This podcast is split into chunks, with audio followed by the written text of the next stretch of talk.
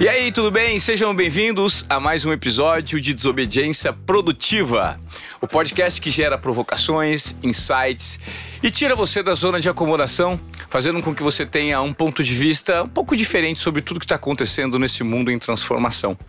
Hoje eu tenho uma convidada, é, Desobediência Produtiva, eu confesso, a gente tem trazido poucas figuras femininas. É, eu me comprometo agora em 2022 a trazer mais figuras femininas, porque nesse mundo em transformação o destaque é cada vez maior né, para as figuras femininas. E hoje eu tenho o privilégio de ter uma aqui na minha frente. Ela é super nova, tem apenas 25 anos e ela viralizou em 2019.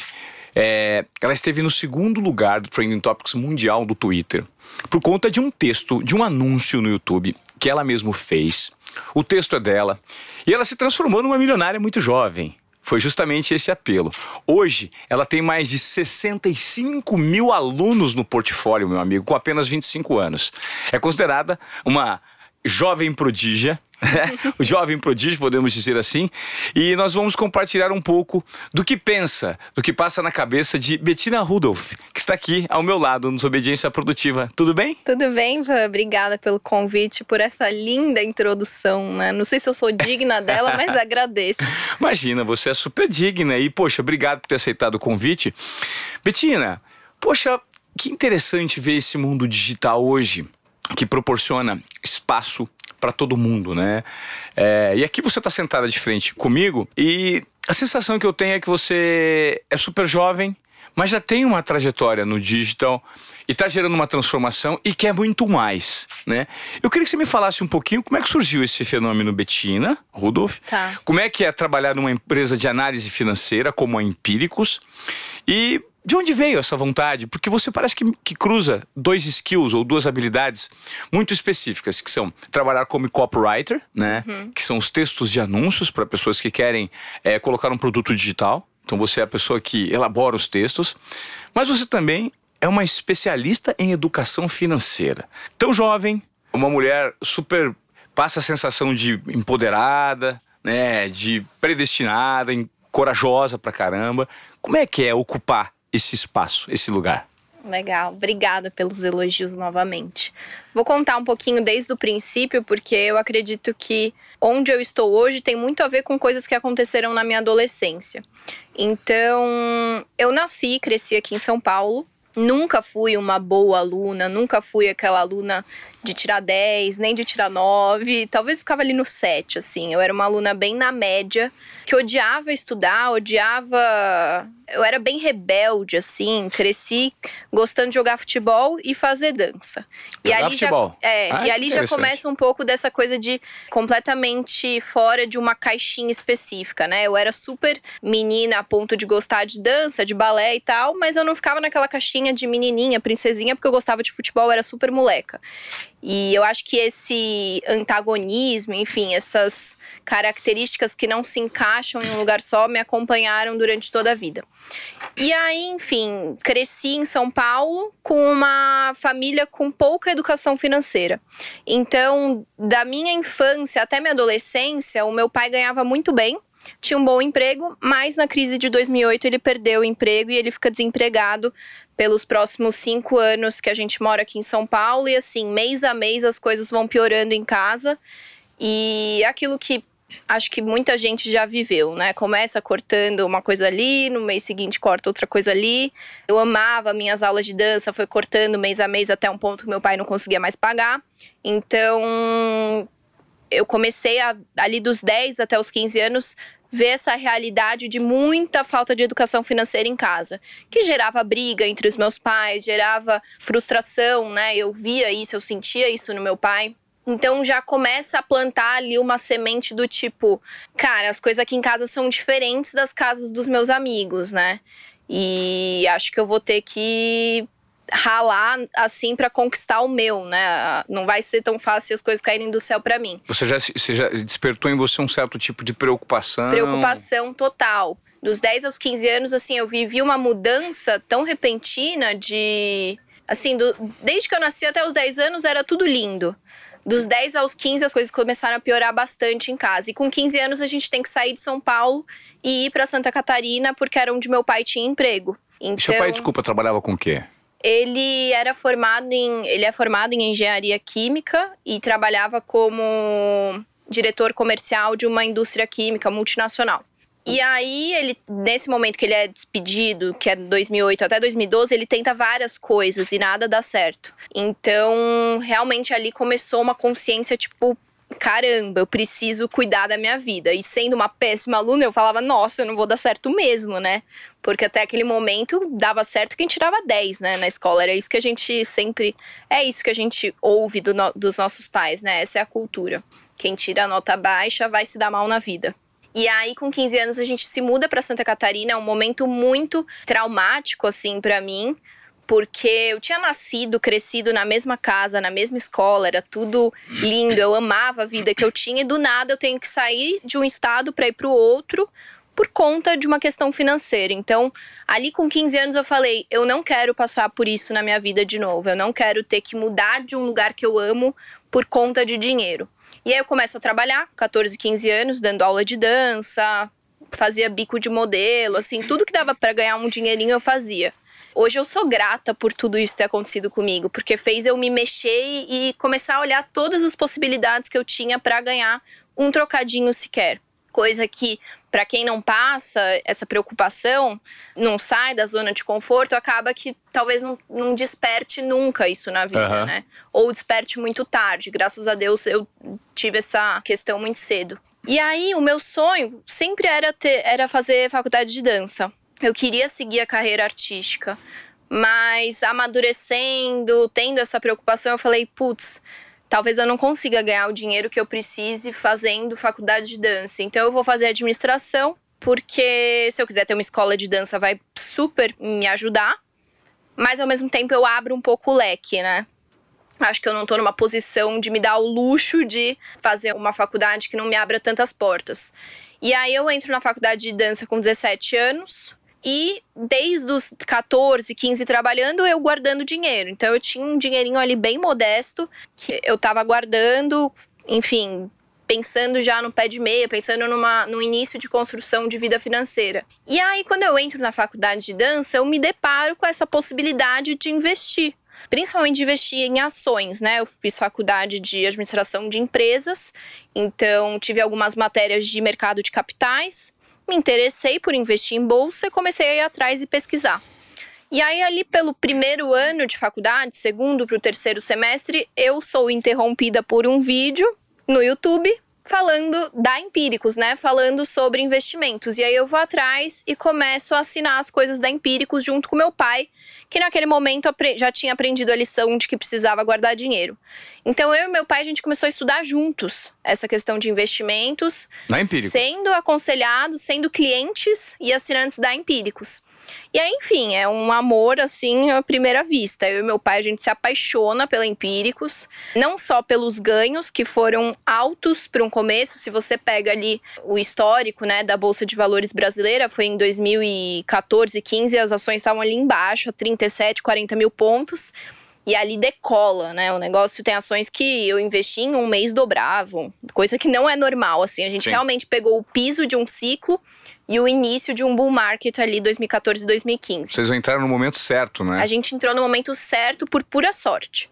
Então, o que, que eu estava falando? Não só pelos ganhos, mas que a gente se apaixonou pela Empíricos, mas por essa questão de inconformismo com como as pessoas de fato não têm educação financeira no Brasil. Se você pegar Estados Unidos, 70% da população investe em ações. Uhum. E aqui no Brasil, não é nem hoje em dia já aumentou muito agora nos últimos dois anos, mas não dá nem 2%. E aí esse inconformismo com essa questão de como as grandes instituições até aquele momento não falavam de investimento justamente porque quanto mais mal educada financeiramente a população for, mais eles lucram, né? Então é um oligopólio de cinco grandes bancos no Brasil. Sim que oferecem produtos horríveis com taxas exorbitantes, a gente não entendia nada, ninguém entende nada e deixa na mão do gerente que faz de tudo para maximizar o lucro do banco, né? É, é então... é muito doido. É, uma vez o meu, um tio, é lá atrás eu lembro, eu era bem jovem, ele fala: Eu não consigo entender como um país permite que o sistema bancário capte dinheiro a menos de 1%, e empreste a 8, 10, 12. O spread bancário do Brasil é um dos maiores do mundo. Perde, acho que, para Madagascar, para poucos países da África. É assim. é o spread? O que, que o é o spread que bancário, que é, o spread bancário? é justamente o que você falou, a diferença entre quanto eu cobro para te emprestar versus o quanto eu te remunero por você me dar dinheiro. Me dá dinheiro, perfeito. Então, ou seja, o, a diferença entre. É assim que os bancos lucram, né? É quem tem dinheiro sobrando que investe nos meus produtos. Aham. E eu pego esse dinheiro e empresto para quem tem dinheiro faltando, Sim. né? E cobra quanto maior disso, é. isso, quanto maior essa diferença, essa distância entre uma taxa e outra, é o lucro do banco. O Brasil tem uma das maiores taxas do mundo. Então, é exatamente isso, é chamar o brasileiro de idiota. E aí tudo isso me gerou um conformismo que eu falei, nossa. E assim, junto à esperança de que fazendo aquilo que eu estava fazendo por um pouquinho mais de longo prazo, eu ia ficar rica e ia mudar minha vida. Eu falei, caramba, como as pessoas não sabem disso? Eu preciso ajudar as pessoas, porque Sim. dinheiro é muito importante. Eu vi a minha vida mudando por falta de dinheiro. E aí eu falei, bom, é minha missão de vida, é isso que eu quero trabalhar. Aquilo começou a me atinar a alma, assim. E aí eu me formei, cada vez mais apaixonada pela Empíricos, querendo voltar a morar em São Paulo, porque eu não gostei de morar lá no sul. Queria minha independência, queria morar sozinha, enfim, queria voar. E aí eu falei, bom, tô formada, tava desempregada, pedi demissão do teatro que eu dava aula de dança e falei, bom, vou tentar algum emprego na Empíricos, né? E aí eu venho para São Paulo no carnaval, porque eu namorava um menino que morava aqui e bato lá na porta da Empíricos. Pra tornar curto uma história muito longa, uma semana depois eu tava me mudando pra entrar na Empíricos como assistente de copywriter. Eu não sabia o que, que era copywriting, eu achava que era direitos autorais, né? Aham. E enfim, só me joguei, insisti pra caramba pra entrar lá, eles não tinham vaga nenhuma, mas eu implorei e aí consegui uma vaga lá. Que foi o que me levou ao marketing digital, né? A Empíricos, ela é uma empresa de análise financeira, mas ela também é referência em marketing digital. Ela que é, começou esse grande movimento no Brasil, importando o modelo de negócio dos Estados Unidos, né? Aham.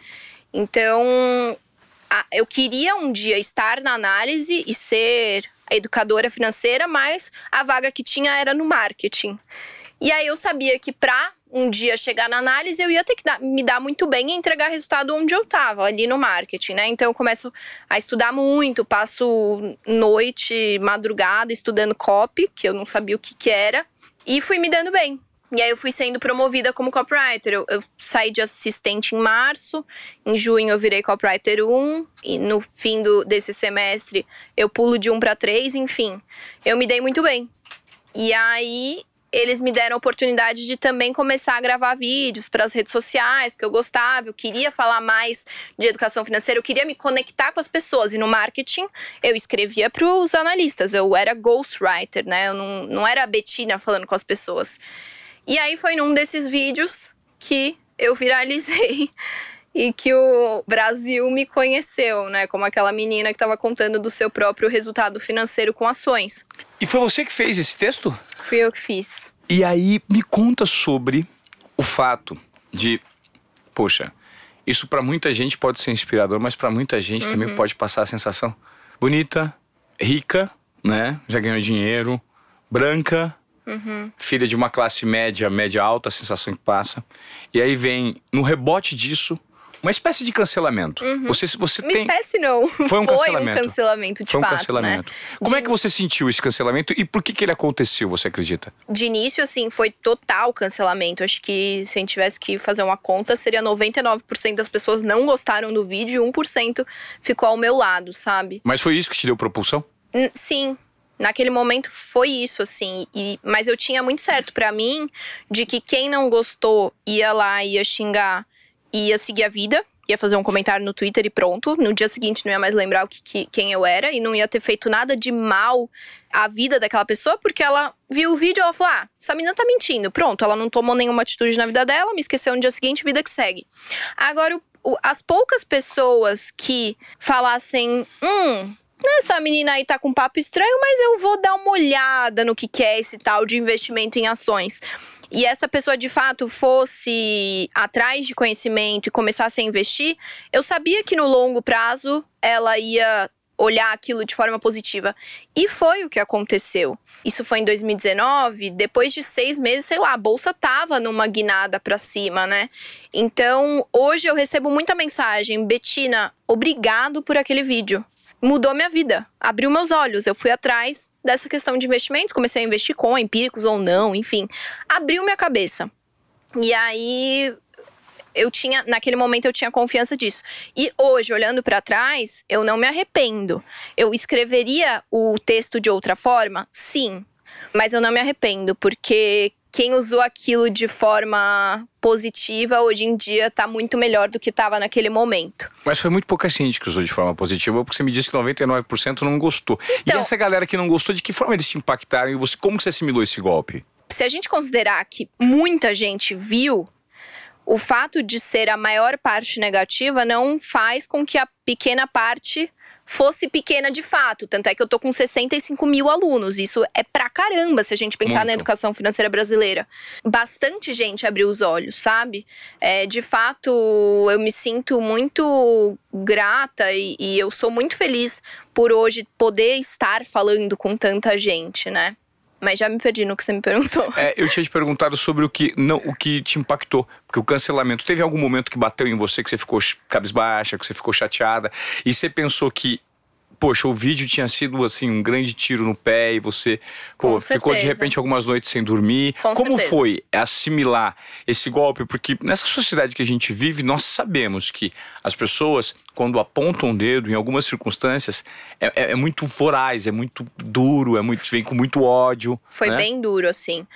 A primeira semana eu, eu não consigo nem te contar os meus dias, porque é um período que meio que deu um blackout na minha cabeça, eu não lembro direito. O que eu lembro é que a minha família estava ao meu lado, a Empíricos me apoiou muito, então isso foi crucial para eu continuar trabalhando no mercado financeiro. Era capaz de eu simplesmente desistir e nunca mais querer aparecer na internet, né? Então, mas isso nunca aconteceu.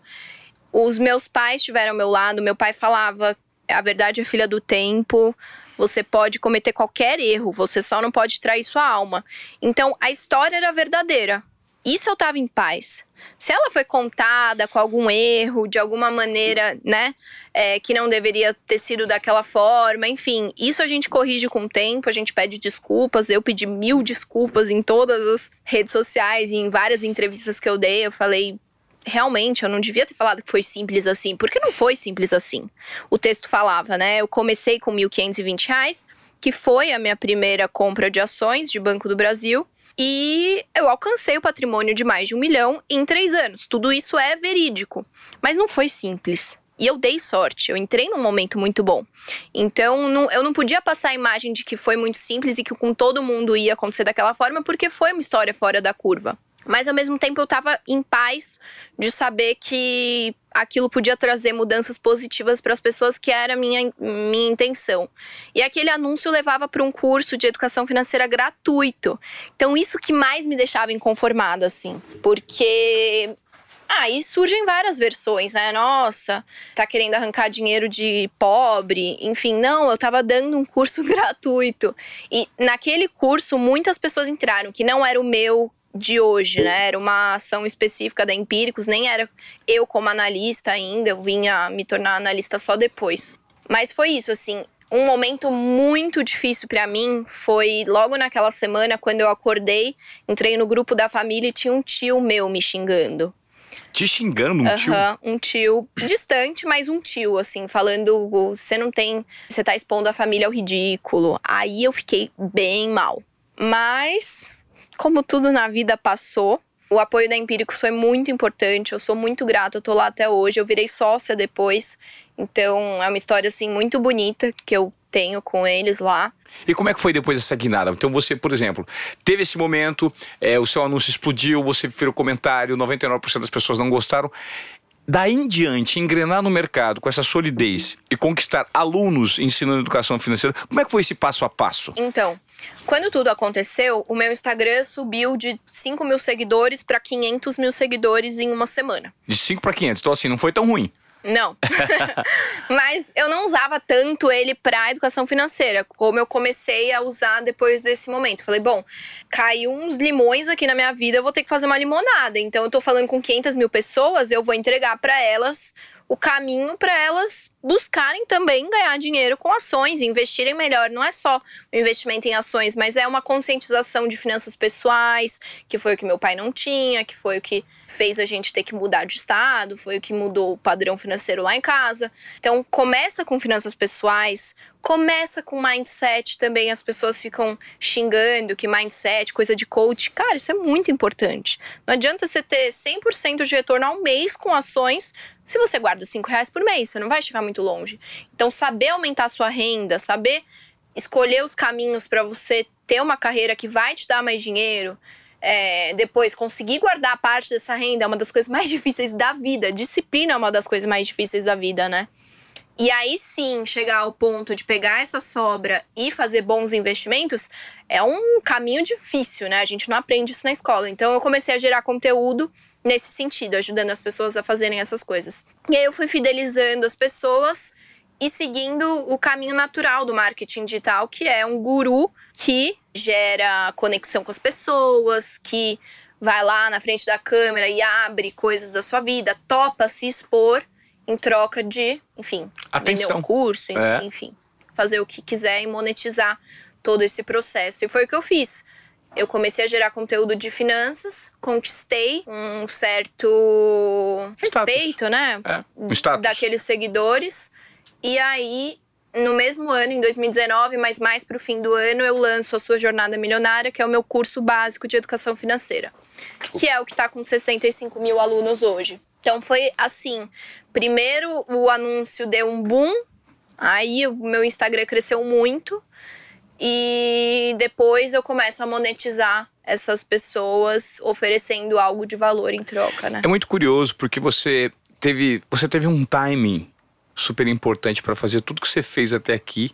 Obviamente eu não estou descartando a sua capacidade, pelo contrário, eu só estou exaltando, mas é uma conspiração de fatores, né? A gente nota que o segmento educação financeira no Brasil, principalmente vinculado ao marketing digital, é um segmento muito, muito procurado e que rende que traz é, é, dividendos e retorno enormes para aqueles que, que estão no segmento. É, é- é- simplesmente você usa aí como exemplo o Gustavo Cerbasi, o próprio Thiago Negro, Primo Rico, que os caras assim, eles têm um investimento absurdo em tráfego, mas o retorno também existe uma legião de fãs.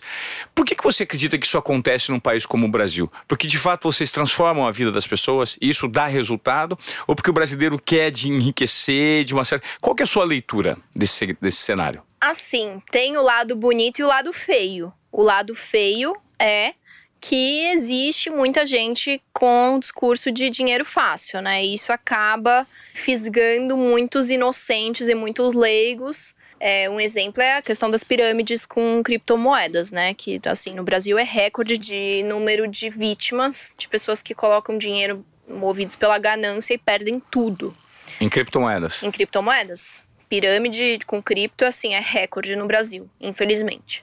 E hoje, os brasileiros investem mais em cripto do que em ações, o que é uma total loucura.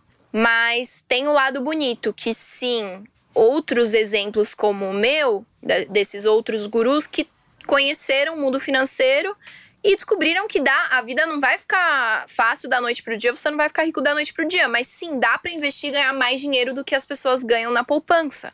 Tudo isso movido por uma questão também é, mais macroeconômica, de que o Brasil sai de uma Selic muito alta em 2014, 15% ao ano, e essa Selic começa a cair.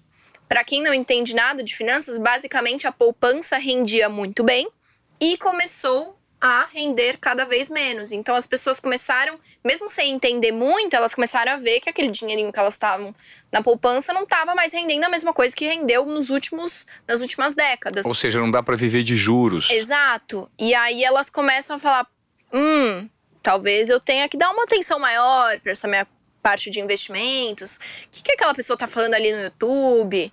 Olha, tá, tô vendo alguns anúncios falando de bolsa subindo, e aí começa a gerar um, um efeito de pessoas saindo da renda fixa, saindo da poupança, estudando um pouquinho mais investimentos. Então é até difícil falar se é, primeiro vem o ovo ou a galinha, né? Se antes vem os gurus e incentivam as pessoas a investirem melhor, ou se por conta da da Selic caindo, as pessoas começam a se interessar por investimentos e aí surgem os gurus que aproveitam isso e começam a gerar conteúdo de finanças, né? Mas assim, de fato, o Brasil saiu de um ponto em 2010, em 2014, em 2015 para chegar em outro muito melhor hoje em dia e nos últimos dois, três anos. É, o número de CPFs em bolsa triplicou, aumentou assim exponencialmente o número de brasileiros e de dinheiro na poupança ainda é exorbitante, ainda é muito triste, precisa melhorar muito, mas já vem melhorando também. E as pessoas estão falando mais sobre o assunto, né? Você hoje entra num Uber, o motorista começa a conversar com você de investimento. Então, democratizou muito mais. Hoje em dia, bancos já estão se mexendo e oferecendo investimentos melhores, as taxas já baixaram. Começou uma bola de neve que tudo se retroalimenta em favor de uma educação financeira um pouco melhor. Em favor do consumidor, né? Com condições com e taxas menores, com Sim. foco no cliente. É. Hoje, eu, você me falou do seu curso que você a gente já né, deu os números, 65 mil pessoas é, já passaram pelo seu curso. Esse curso ainda está à disposição? Como funciona? Em que modo? Quantos módulos são? Ele está no link da minha bio no Instagram, que é berudolf. Ele está aberto sim, não sei por quanto tempo. Talvez a gente feche agora para estruturar um negócio maior e mais robusto. Mas a, a, filosofia inicial dele, eu queria fazer a coisa mais enxuta possível, com o mínimo que a pessoa precisa saber para assumir as rédeas financeiras da vida dela. Tem uma questão que eu defendo muito, que é até difícil de defender, porque as pessoas não colocam muita fé, mas que eu tenho muito certo para mim, que é com poucos princípios você não precisa entender muito de finanças para investir bem. Se você tem pensamento, são três principais, né? Se você tem pensamento a longo prazo, ou seja, você entende que no curto prazo os ativos de risco eles são têm comportamento muito aleatório, mas no longo prazo eles tendem a ter retornos superiores à renda fixa, superiores à poupança. Então, coloca o dinheiro hoje e esquece. Você não tem que nem comemorar se ele sobe no dia seguinte e nem ficar desesperado se ele cai no dia seguinte, porque no curto prazo pouco importa. Se você tem foco no longo prazo, se você diversifica. Então, ah, eu não entendo nada de bolsa de valores. Eu não entendo nada do que o Banco do Brasil faz para achar que é uma boa ação. Mas eu diversifico entre vários setores, entre vários tamanhos de empresa. Eu tô meio que apostando na bolsa e não em uma ação específica. É o famoso não coloque todos os ovos na mesma cesta. Uhum. E se você tem uma alocação de portfólio, pensamento a longo prazo, diversificação e alocação. O que, que é alocação? Quanto de porcentagem da minha carteira eu vou ter em cada coisa? Então, um grande erro do investidor leigo é falar assim: ah, eu tenho muito medo, eu não vou investir em criptomoedas. Não, você não precisa ficar de fora totalmente. Você pode ter 1% em criptomoedas.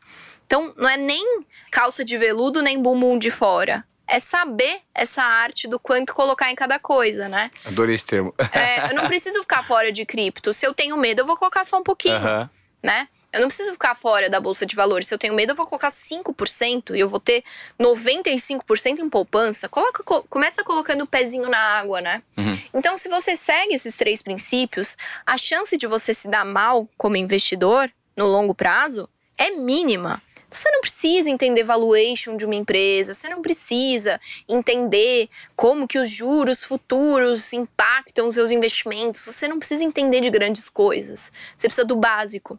E é isso que eu ensino no jornada, como o básico te faz capaz de tomar qualquer decisão na sua vida financeira. Surgiu um investimento X, não sei o que é, não faço ideia do que é, o que, que eu vou fazer? Vou colocar um pouquinho, diversificando, pensando a longo prazo, acabou. Você decidiu. Você Perfeito. não precisou perguntar pro seu gerente. Perfeito. Decidiu.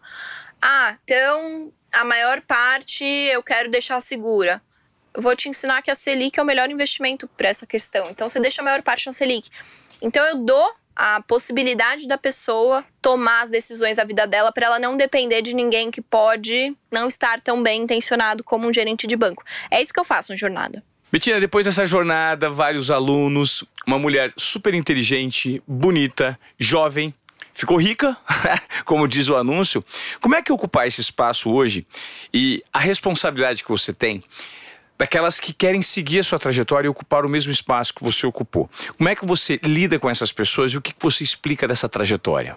Primeiro é uma grande responsabilidade, né? Até difícil lidar com o emocional, com a necessidade de amadurecer, de enxergar que você tem que fazer um contraponto difícil entre encorajar as pessoas e falar dos pontos positivos de tudo aquilo que você conquistou e mostrar que as pessoas também podem conquistar, ao mesmo tempo que eu carrego também uma preocupação muito grande com falar para as pessoas que dinheiro não é tudo e que se elas estão projetando aquilo e que nem loucas querendo alcançar um objetivo e deixando de viver, enfim, elas podem se frustrar muito quando elas chegarem em tal ponto. Então, isso foi uma coisa que surgiu nos últimos, assim, dos, dos quatro, três anos, né, que eu falo sobre educação financeira, surgiu nos últimos dois anos, no último ano, assim. Uhum. É, entender como ao falar sobre dinheiro e investimentos, eu também tenho que falar sobre saúde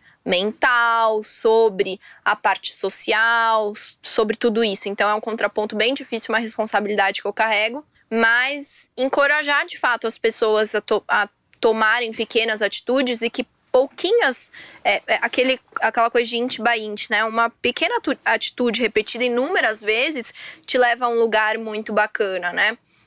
Por mais que a minha trajetória ela pareça que explodiu nos últimos três anos, na verdade ela começa lá atrás, com a preocupação, com a conscientização, com eu indo dar aula de dança em troca de 200 reais no mês. Então, é um caminho muito mais longo do que parece. A internet, às vezes, ela mostra só o lado bacana. Assim como as redes sociais, você entra e a vida de todo mundo parece linda. Sim. A minha vida também parece linda. Mas não, eu penei um pouco. Quando eu vim para São Paulo, eu morei no centro de São Paulo, eu andava a pé, eu andava de ônibus, eu pegava metrô para ir para Empíricos. Então as coisas elas não são tão lindas e todo mundo tem que ter essa maturidade para entender que sim, eu posso muito, mas com a cabeça certa, sabendo o porquê né? Não é o dinheiro pelo dinheiro. O que, que é o dinheiro?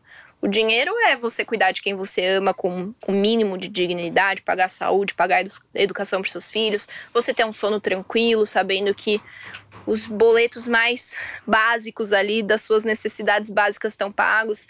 Então, é uma responsabilidade grande, eu tento mostrar esses dois lados assim. Acho que a internet trouxe a possibilidade de todo mundo ganhar espaço, sabe? Não tem muita ai, é, tal pessoa. O Thiago Negro já é muito grande, não tem mais espaço para mim. Não, a gente segue várias pessoas, né? Quantas pessoas você segue no Instagram? Quantas pessoas eu sigo? 300, Mais 500, mil? mil? É. Então, quando a gente fala de internet, não tem muito isso de, putz, tal pessoa tá grande demais, eu já não consigo. Não. Então, acho que tá cada vez mais, não posso falar que fácil, mas simples e viável outras pessoas também fazerem uma trajetória bonita e irem atrás de um propósito e ganharem alcance e, e lugar de fala, né, naquilo que elas querem no passar para o mundo. No seu caso, é, ter muitas virtudes a seu favor, por exemplo, ter o timing certo para entrar é, no mercado, é, ter apostado em ações no momento que deu tudo muito certo. É, na sequência, você viraliza mostrando um lado positivo que recebe muitas críticas, mas ao mesmo tempo eu estou de frente para você. Você é jovem, você é mulher, você é bem nascida, você é branca, você é bonita e você é inteligente. Lidar com todas essas características em algum momento gera algum tipo de preconceito? Você sente isso na pele? Com certeza, acho que a palavra não é preconceito, né? Acho que o branco não sofre preconceito, mas eu entendo que é minha, meu dever lidar com isso, né? Se eu carrego tantas virtudes, eu também tenho que ter o, o lado negativo de tantas virtudes, né? Nem tudo é perfeito. E nem tudo também tem o lado ruim. Quem tem certas dificuldades tem que aprender a usar essas dificuldades a seu favor. Mas eu entendo que sim, e eu sou. Putz, difícil essas palavras. Não é que eu sofro com essas críticas. Eu aprendi a lidar muito bem com as críticas. Acho que eu fui testada da forma mais hardcore possível, né? Indo de um dia anônima no dia seguinte, segundo lugar no Twitter mundial. Mas eu aprendi a lidar bem com as críticas e eu tento, com muito carinho, a cada momento que eu recebo uma crítica no meu Instagram, por exemplo, que é direto, responder com amor, sabe?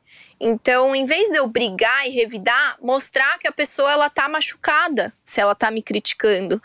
E que o primeiro passo é ela identificar nela que ela tá machucada e por que, que ela tá sentindo aquilo. Quando eu tenho inveja de alguém, eu tento entender por que, que eu tô sentindo inveja de alguém. Putz, se eu não tô gostando daquela menina, o que, que ela tem de importante? que é importante para mim, que eu queria ter também. Interessante. Acho que é um olhar muito mais para dentro e aí eu tento devolver para as pessoas dessa forma. Quando eu sinto alguma coisa ruim, em vez de jogar para debaixo do tapete ou mandar para essa pessoa, eu tento entender o que é importante naquilo que eu não tenho e portanto eu fico mal.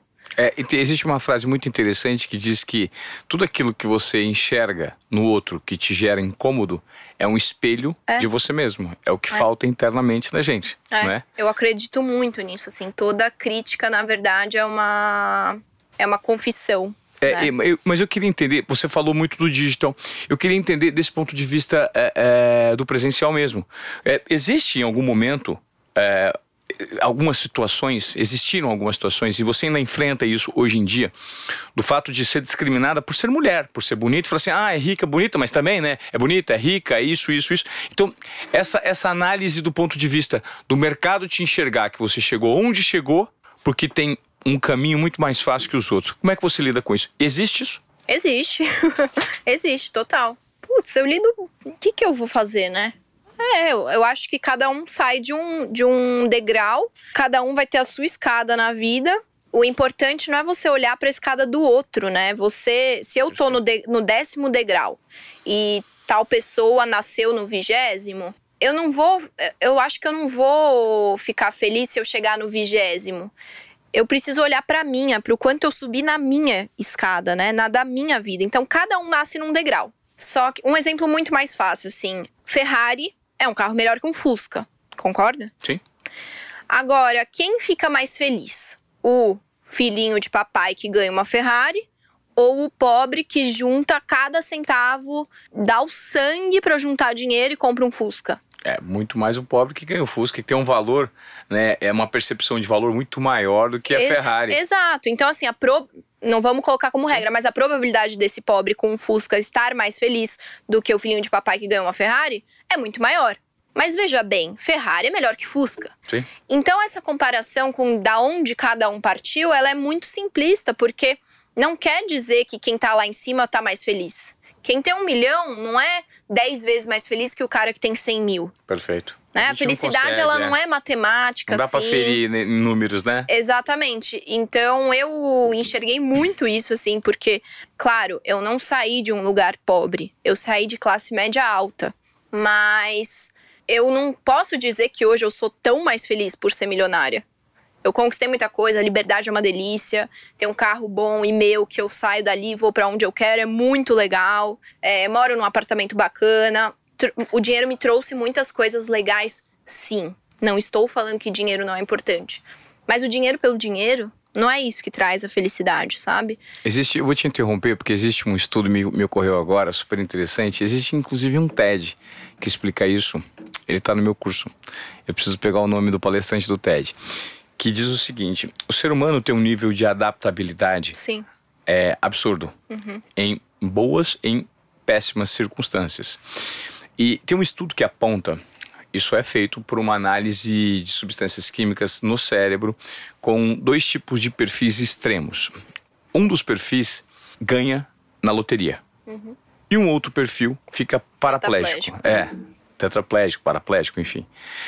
Seis meses depois, o nível de adaptação à circunstância de cada um deles e o nível de endorfinas e serotoninas liberadas no cérebro é o mesmo, o que leva a crer que o nível de felicidade seis meses depois do ocorrido de algo, né?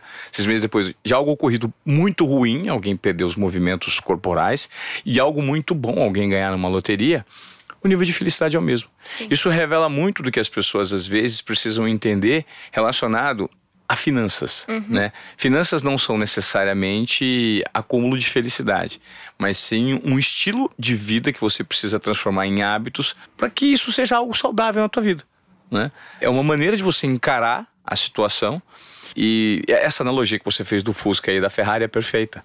Né? Ela, ela diz muito sobre o que é ter finanças, porque a finança ela te proporciona um outro tipo de liberdade, que é você tocar a sua vida de acordo com a sua paixão.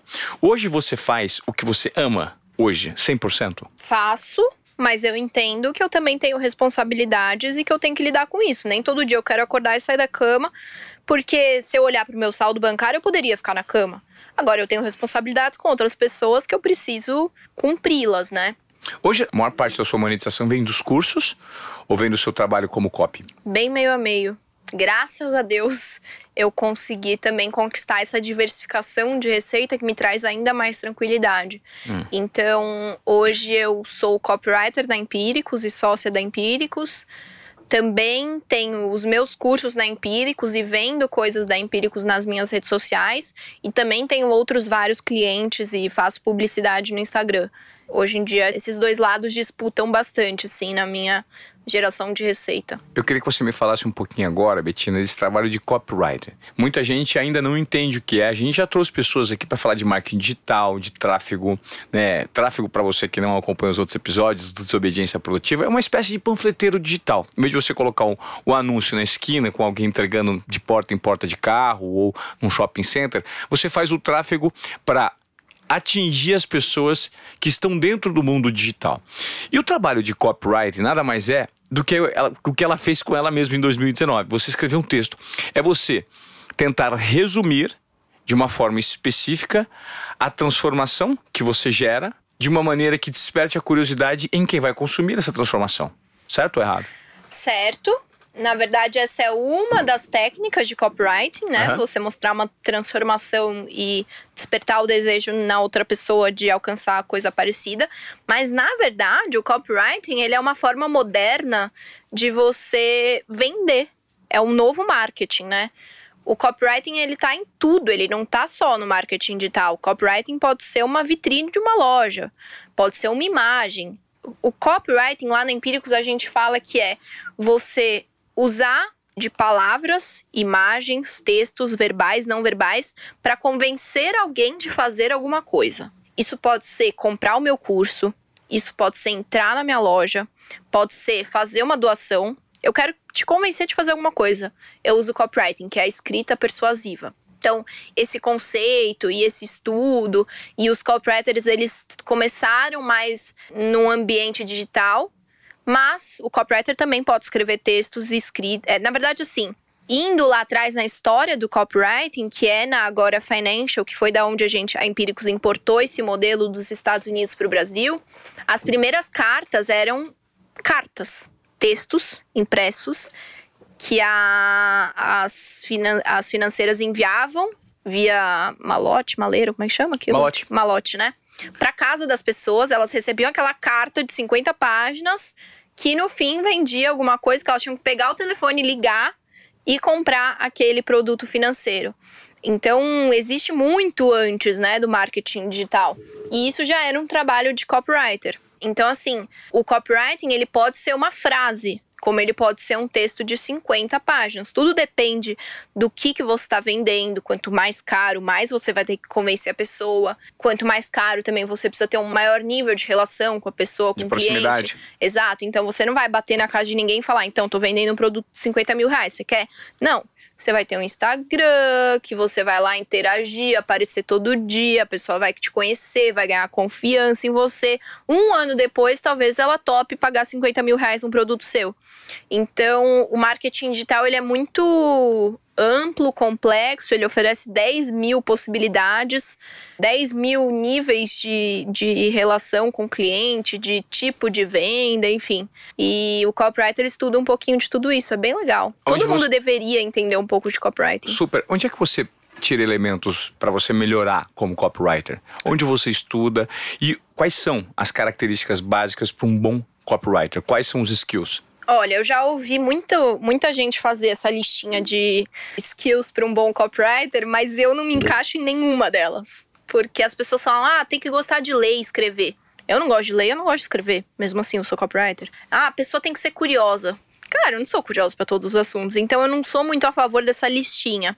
O que eu acho que me fez ser uma copywriter razoável foi que desde criança eu era muito boa em convencer, assim, em negociação, em argumentação. Minha mãe fala assim que eu tinha 10 argumentos para cada coisa que ela chegava para mim querendo me podar. Então acho que o copywriter é aquela pessoa que sempre consegue argumentar com o outro, né? Sempre tem várias cartas na manga para falar. Eu tenho um cara em casa coisa. assim, um eu tenho um copywriter de seis anos É. na minha casa chamado Lui. É. Mas, É impressionante. Mas é exatamente. A minha mãe fala que teve uma vez, eu tinha tipo oito anos, assim, sei lá. Ela conta que a gente tava no mercado, ela tava comprando alguma coisa, a gente tava na fila do mercado e eu tava brincando com aquela coisa, não lembro nem o que que, que era. Enfim, não lembro o que, que era, se era uma tábua de passar, alguma coisa assim. E eu era muito novinha. E ela falou: para que vai quebrar. E aí eu virei e falei assim: mas se quebrar, a gente não deveria nem comprar, né? Porque vai chegar em casa e vai quebrar Vai por qualquer quebrar. coisinha tosca, é melhor a gente descobrir aqui antes de você pagar. e ela fala que eu tinha várias dessas, assim. Então, acho que uma das coisas que me ajudou como copywriter é ser munida de argumentos. Mas essa coisa de ah, ser curio- curioso, gostar de ler, eu nunca gostei de ler. E como buscar, Como buscar conhecimento para você. É. Isso é bem difícil, porque a gente ainda tem poucos copywriters muito bons no Brasil, né? Um deles eu tive a grande, o grande privilégio de vir a ser o meu chefe, que é o Roberto Altenhofen. Ele é, assim, considerado por todo o meio o melhor copywriter do Brasil, então eu aprendi com ele, né? E ter todos os seus textos diariamente sendo revisados por ele, ter reuniões com ele. Ele não é um cara muito fácil de, acessar, mas ele treina todo mundo da equipe. E a Empíricos, como ela era sócia da Agora Financial, que é quem inventou tudo isso, a gente tinha acesso a muitos materiais, o Big Black Book, né, que é um, a bíblia, né, do, do copywriting, a gente tinha acesso, enfim. Mas hoje o Beto tem o curso dele também, para quem estiver assistindo a gente tiver interesse, né? Roberto Altenhofen. Roberto Altenhofen. É, e Não é tão fácil assim. Não tem é, alguns né? livros, tem alguns bons livros. O Armas da Persuasão é o que eu, um que eu gosto. Robert Cialdini. É, tem dois. Maravilhoso. Você leu? Aham. tem. Você não gosta de ler, mas esse você leu. É, eu li poucos livros na vida, mas E esse, esse você leu. Eu Sim. terminei agora, é maravilhoso. é né? muito bom. É muito bom. Outros dois muito bons é o Copy Logic e o Great Leads. Mas eles não estão à venda, eles estão também em material interno de treinamento da Empíricos. É difícil, assim, achar bons materiais de copywriting. Mas acho que pra quem tá começando, putz, tem muitos Instagram, tem muitos gurus na internet que com certeza vão ajudar, né? E a cópia, ela vem de uma hora para outra para você? Ela vem num momento de intuição, alguma coisa que vem puf, rapidinho. Nossa, espera que surge uma cópia aqui eu entendi um argumento maravilhoso que a gente pode usar como vendas, esse argumento de vendas aqui nesse produto. Como é que vem?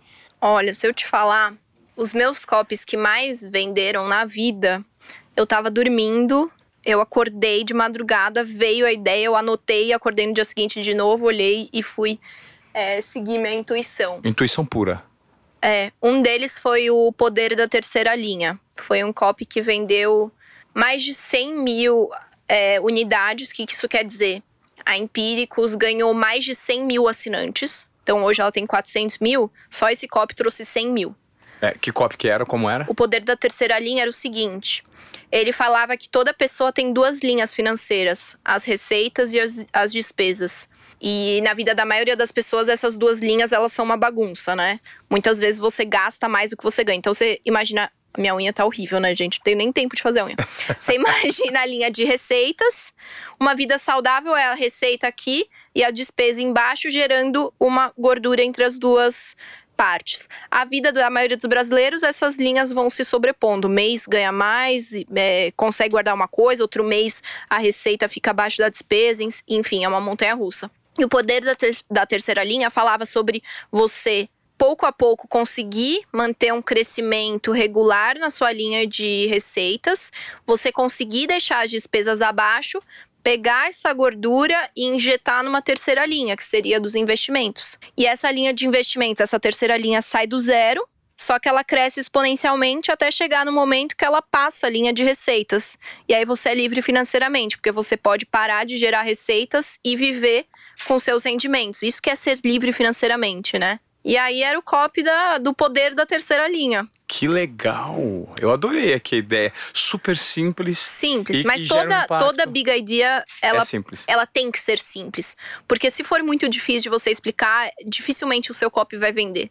E aí, nesse caso, isso, isso te ocorreu por um lapso de- da intuição na madrugada, veio ali um insight e você anotou. É. Sim. Que demais. Só que assim, é, o copywriter, talvez uma segunda característica que ele tem que ter para ele ser bom, ele tem que ser muito sensível.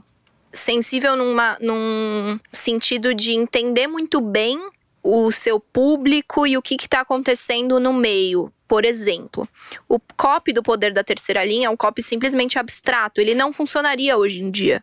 Porque o público, as pessoas estão muito mais maduras, tem muito mais gente falando sobre é, finanças na internet. Quando ele foi lançado, não. Então, um copy de curiosidade, ele não funciona mais tão bem hoje. A gente precisa ir mais direto ao ponto hoje em dia quando a gente fala de finanças, né? Tem aquela linha. Se eu for ficando muito técnica, você me fala. Tá bom. Mas tem uma linha de nível de consciência do seu consumidor, do seu cliente. Você tem que entender em qual ponto dessa linha ele tá. Quanto menos consciente do problema e da solução, enfim, quanto menos o brasileiro está consciente sobre educação financeira, mais indireta eu tenho que ser no meu copy, que é o caso do poder da terceira linha. Eu não cheguei e falei assim: compre ações de tech porque é o que vai dar bom agora. Não, porque as pessoas não têm consciência nenhuma, elas não vão dar atenção Perfeito. mas é gerar uma curiosidade. Quando as pessoas já estão muito mais conscientes, que foi o que aconteceu nos últimos anos no mundo financeiro, eu tenho que ser mais direta ao ponto. Então eu tenho que chegar num copy e falar assim: compre esta criptomoeda porque ela está com potencial de mil por cento. Entende? Então você tem que ser sensível para entender o que, que o mercado, o cliente, em qual nível de percepção ele tá, o quão direto ou indireto você tem que ser, quais argumentos funcionam mais para aquele tipo de nível de percepção. Então é uma arte mesmo ser copywriter, é bem legal. é porque você assim. precisa sentir o mercado, né? A sensibilidade está em sentir o mercado e sentir o público para quem você pretende vender aquele produto. Sim. É o tempo inteiro você lidar com várias, muitas variáveis e que precisam ser equilibradas. E existem copies completamente erradas, né? Você deve ter feito alguma copy Sim. que não deu resultado nenhum. Sim, é Enfim. normal. Essa é outra questão do copywriter. Ele tem que estar com ego, assim, completamente controlado para entender que copy bom é copy que vende. Às vezes você vai fazer um copy que você vai achar o texto brilhante e vai vender zero. E você tem que saber rasgar aquilo, jogar pro lixo, partir pra próxima sem ego ferido. Não é fácil ser copywriter assim, é um jogo emocional também de você se frustrar e partir pra outra. Não existe corrigir copy, deu errado, joga fora, começa outro do zero. Não tem como entender com 100% de precisão por que, que um copy deu certo ou por que, que um copy deu errado. São tantas variáveis que Sim. assim, você tem que pegar o que deu certo e sugar ao máximo, tirar todo o suco dali, fazendo outros formatos, outras versões. Sugou tudo, pronto, parte pro próximo. Deu errado, joga no lixo, faz uma coisa completamente diferente. Betina, hoje existe uma necessidade da gente se reciclar em relação a novas informações, novos formatos, porque o mundo está em transformação. Né? Existe um turbilhão de informações e tem gente querendo ocupar a todo momento o seu espaço com ideias inovadoras, criativas. Como você faz para se manter onde você chegou em relação ao conhecimento? Com certeza ocupa grande parte da minha rotina. Cada vez que eu tenho um novo projeto como copywriter, eu não posso só usar minha bagagem de conhecimento de copywriting. Eu tenho que fazer a pesquisa daquele projeto. Então não é porque eu, eu, por quatro anos fui copywriter de finanças que eu posso escrever sobre por que, que o Bitcoin está caindo. Eu preciso estudar, eu passei os últimos cinco dias estudando o que, que tem de novo nessa nova queda do Bitcoin. Isso é muito importante para o copywriter e para qualquer pessoa, né? Hoje em dia, esse dinamismo está muito mais acentuado, as coisas mudam todo dia. E você estuda bastante? Você estuda todos os dias? Não é um estudo exatamente que eu paro, sento e abro um livro, né? É. Eu acho que estar na internet muitas Claro. vezes já é você estar Sim. estudando, principalmente para influenciadores. Eu, por exemplo, digo que eu tô estudando quando eu tô no meu feed olhando o que, que minhas inspirações, as pessoas que eu tenho como par, né, ali que eu acompanho o trabalho estão fazendo. Sim, isso é um tipo de assimilar conhecimento. Exato, Né? isso- Hoje você pode assistir um documentário, um filme, ler um livro, ouvir um podcast. Até porque uma ideia pode vir de um filme. Claro. A ideia pode vir de um livro. Então, é você estar se munindo de informação. e de pesquisa. Inteiro. Você só vai fazer um bom copy quando você conseguir estudar os dois lados, tanto aquele que joga a favor das suas, da sua tese, né, da sua ideia, quanto o lado que joga contra também, porque esse lado que joga contra vai estar tá na cabeça das pessoas e você vai ter que argumentar para convencê-las, uhum. né, daquilo, para jogá-las para o lado da sua tese. Então, eu tento ao máximo me munir de bastante informação, sabendo fazer aquela seleção do que, que é bom e do que, que é ruído. Não adianta também eu sair seguindo 10 mil pessoas e Filtro, né? né? Filtro. Ter filtro é muito importante hoje em dia. E aprendi a criar uma disciplina e ler um pouquinho mais, porque acho que é bastante importante, assim. Betina, eu vou terminar nosso podcast. A gente tá se encaminhando pro finalzinho aqui no Desobediência Esportiva. Eu tô falando meio desanimado? Você sentiu que eu tô desanimado ou não? Eu me senti falando um pouquinho baixo agora. Você tá curtindo esse podcast? Olha, eu preciso passar uma percepção para vocês. Eu tô sentado na sua frente e a sensação que eu tenho é que você não tem muita. Você não tem ponto falho. Você não tem. Parece que você. Tudo que você fala, tudo que você executa, parece que é tudo muito perfeito. Onde tem uma falha, né, Betina? Eu quero entender. Acho que dentro da minha cabeça. É, e qual falha é essa? É porque eu quero entender. Eu quero saber dos seus momentos de derrota agora. Eu quero saber quando você sente dor, quando você tá. sente insegurança. Legal. Você falou que você é muito intuitiva, né? Uhum. Eu creio que a intuição ela é a maior arma usada para aquelas pessoas que sabem fazer uso delas, uhum. né? Então eu queria que você me falasse um pouquinho dessas dores hoje, porque veja, você que está acompanhando os Obediência Esportiva, fala assim, pô, Ivan, tá até um pouquinho de raiva, entre aspas, da Betina. Ela é bonita, ela é inteligente, ela estuda, tudo que ela faz dá certo, ela é jovem, ela é nova. Qual que é o lado negativo de ser a Betina? Nossa, tem muitos, assim. O primeiro é que eu passei tanto tempo da minha vida concentrada em criar uma solidez financeira que eu acabei me me distraindo de outras partes importantes. Tipo? Uma delas é de ser adolescente, de ser uma menina que podia errar. Então hoje eu lido muito com isso, assim. Eu fechei os olhos com o foco para uma questão financeira e eu, em muitos outros âmbitos, eu não sou emocionalmente inteligente. Eu fiquei rica e quando eu fiquei rica, eu percebi que eu estava com depressão. Ah, você teve depressão? Já tive depressão em 2019. Não, desculpa, 2020. Início de 2020 foi um período assim terrível, porque foi quando eu fui convidada a ser sócia deveria ser o melhor momento da minha vida. Foi, era para ser o momento em que eu conquistei o sonho da adolescência, desde que eu comecei a gostar muito da Empíricos. O auge seria ser sócia, né? Eu achei que eu ia conquistar aquilo com 30 anos e foi com 23. E eu tava deprimida. Então foi bem difícil. Por que, que você estava deprimida? Você conseguiu identificar? Eu acho que assim, quando tudo aconteceu comigo ali em março de 2019, eu tive que ser tão forte, mas tão forte, que eu dei uma blindada assim. E quando eu relaxei, começaram a vir as cicatrizes meses depois, sabe? Então, ansiedade, a depressão teve um pouco o lado mais de relacionamento amoroso, enfim. Várias coisinhas que eu meio que fiquei desatenta enquanto eu tava tão fixada no financeiro, sabe? E por isso também que eu tenho cada vez mais falado sobre isso. Gente, dinheiro é importante, mas não mira no dinheiro e ignora as outras partes da vida, né? É, eu era muito responsável, então de vez em quando eu só deveria sair com os amigos, tomar um porre e ser um pouco irresponsável. Acho que faz parte da vida e eu me privei por muito tempo disso.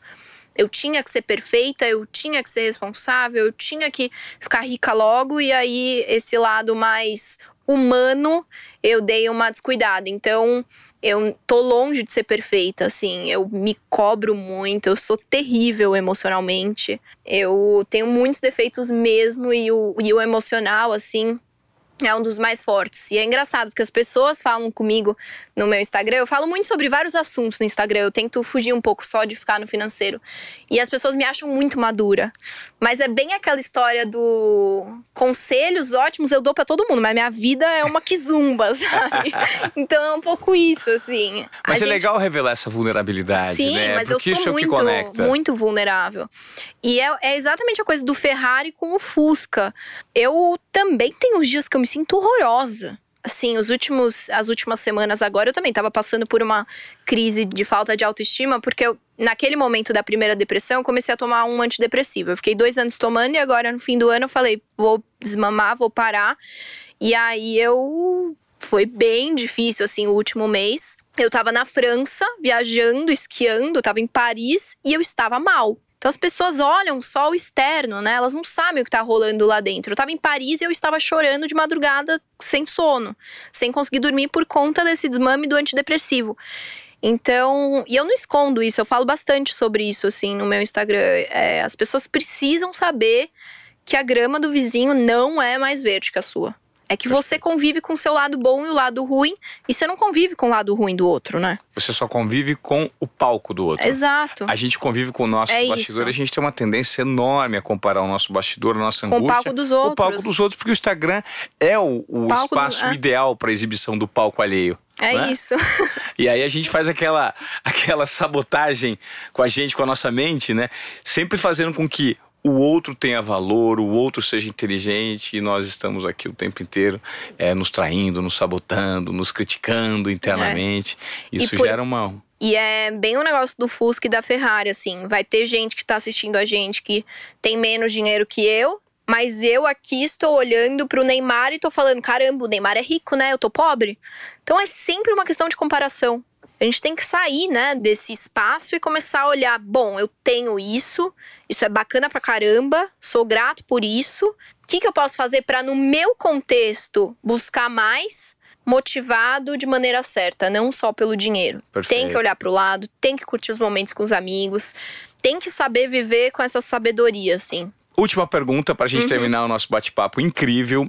Qual que são as dicas que você poderia dar para quem está nos ouvindo aqui nos Obediência Produtiva e quer eventualmente ser produtor de conteúdo e criar as próprias copies? Qual que é o passo a passo? Uma dica simples, um conjunto de, de regrinhas aí que você pode, de repente, motivar é o ouvinte aqui dos Obediência Produtiva, porque aqui a gente adora tirar o pessoal de casa que tá ouvindo, na zona de acomodação, e o cara sai com uma pulguinha atrás da orelha. Eu quero saber de que forma a Betina pode contribuir com a gente agora. É clichê, tá? Mas eu aprendi que clichês se tornaram clichês por um bom motivo. A corrida de 10 metros feita é muito melhor do que o plano da maratona. Então, eu sou muito defensora dessa questão, assim. Para de planejar o plano perfeito e começa a fazer a metinha. Metinha é Curta. ótimo, né? A meta curta e imperfeita. Só começa. Acho que o, o mundo é dos fazedores, eu sempre repito essa frase. Se eu tive um mérito na minha vida, foi de arregaçar as mangas e, e fazer um pouquinho todo dia. Se eu ficasse planejando como eu ia me tornar sócia da Empíricos, entrando lá como analista, com 30 anos, talvez depois de fazer 10 MBAs, eu não ia conseguir. Agora eu entrei por baixo como assistente e consegui, pouco a pouco, passando para copywriter, depois de muito estudar no copywriting, conseguir um espacinho na análise, sabe? Então a vida é feita de pequeninos movimentos repetidos. E que no final das coisas eles se juntam E e, fazem algo- com que algo grande. algo grande aconteça. É isso. Legal, Betina. Obrigado pelo seu tempo, pela sua simpatia. Obrigada a você E, assim, muito bacana conversar e entender o que passa na cabeça, as vulnerabilidades, é, qual que é o seu projeto de vida, como você surgiu. E te desejo muito sucesso daqui para frente, que você continue inspirando pessoas, porque você passa essa sensação de, de segurança, de alguém com os pés no chão e com uma dose de humildade na medida certa, eu acho. Muito importante É, eu acho também. que você tá me passou falta, isso. eu acho. É, é ser humilde.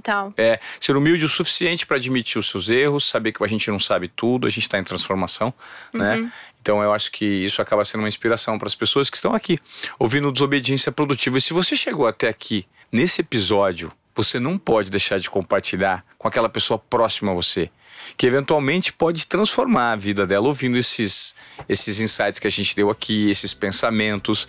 Então, eu te peço encarecidamente que você compartilhe o nosso conteúdo aqui do Desobediência Produtiva para que isso chegue em mais e mais pessoas de uma maneira orgânica que faça sentido, porque esse é o nosso propósito aqui, fazer com que você quebre os protocolos e entregue mais do que o esperado usando as suas características. De repente você nem enxergou ainda, né? Então, sou muito grato pela sua audiência, Betina. Muito bom ter você aqui. Obrigada. Vamos bombar esse episódio, foi demais. Vamos. Também gostei, espero que o pessoal de casa tenha gostado. Eles gostaram, certamente. Obrigado pela sua audiência e até o próximo. E não deixe de compartilhar. Tamo junto. Valeu, Betina. Valeu.